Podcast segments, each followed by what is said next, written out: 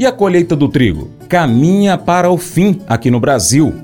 Vai lá na sua rede social favorita, Instagram, Facebook, Telegram, no X, né, o antigo Twitter, também aí pesquisa por Paracatu Rural. A gente está nessas plataformas. Pesquisa na sua favorita por Paracatu Rural e acompanha a gente. Mercado Agrícola A Bolsa de Mercadorias de Chicago, Cebote, para o trigo encerrou a última quinta-feira, 17, com preços mais baixos.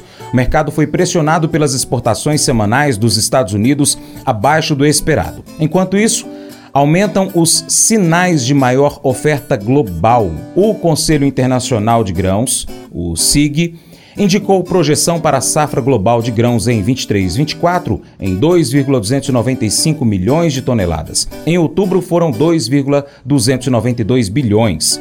A safra 22-23 teve sua estimativa em 2,265 bilhões de toneladas. Conforme o SIG, a produção de trigo é estimada em 787 milhões de toneladas contra 785 no mês passado.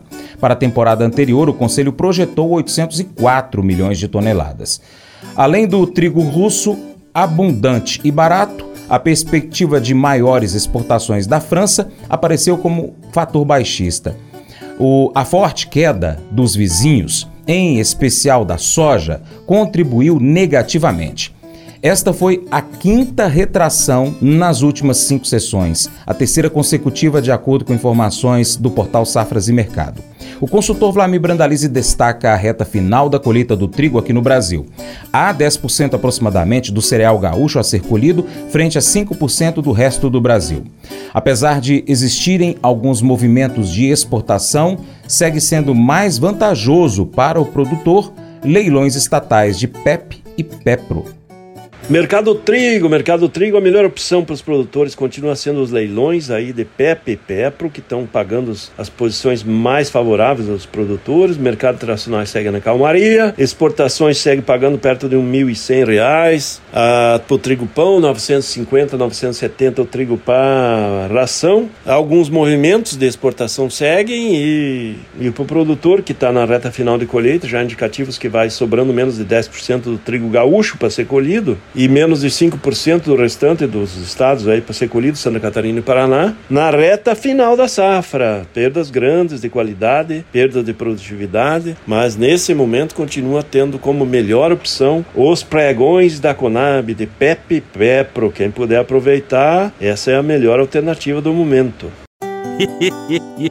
Mas eu vou dizer uma coisa pra você, viu? É, se quiser colocar propaganda sua aqui nesse programa, ó, eu vou dizer um negócio, vai ter um resultado bom demais, senhor. É isso mesmo, é facinho, facinho, senhor. Você pode entrar em contato com os meninos ligando no telefone deles, é o 38, é o 991810123, bem fácil. É muito bom porque aí a sua empresa vai sair dentro de um programa que é ligado aí ao homem para mulher do campo. É nós que vai estar tá assistindo e também vai ver sua propaganda. É bom ou não é?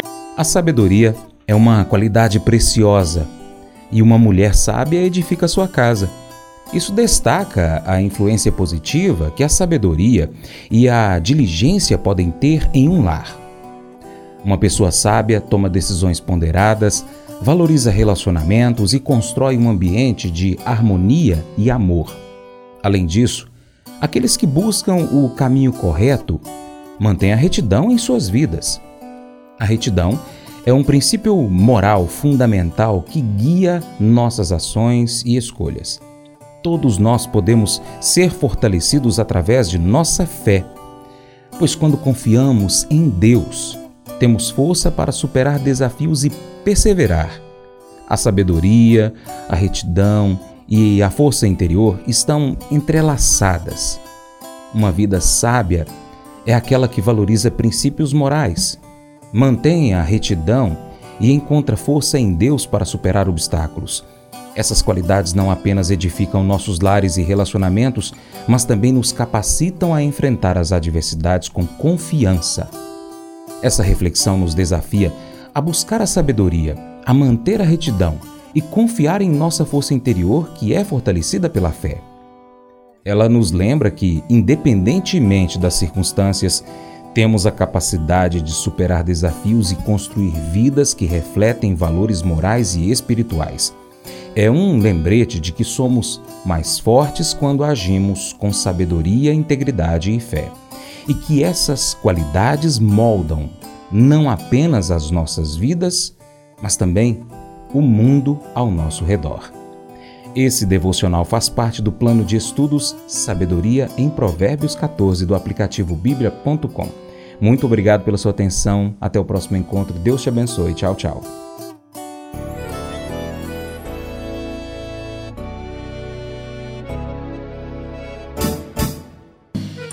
Acordo de manhã para prosear no mundo do campo, as notícias escutar. Vem com a gente em toda a região com o seu programa Paracatu Rural. Tem notícias, informação e o mais importante, sua participação. Programa Paracatu Rural. Programa Paracatu Rural.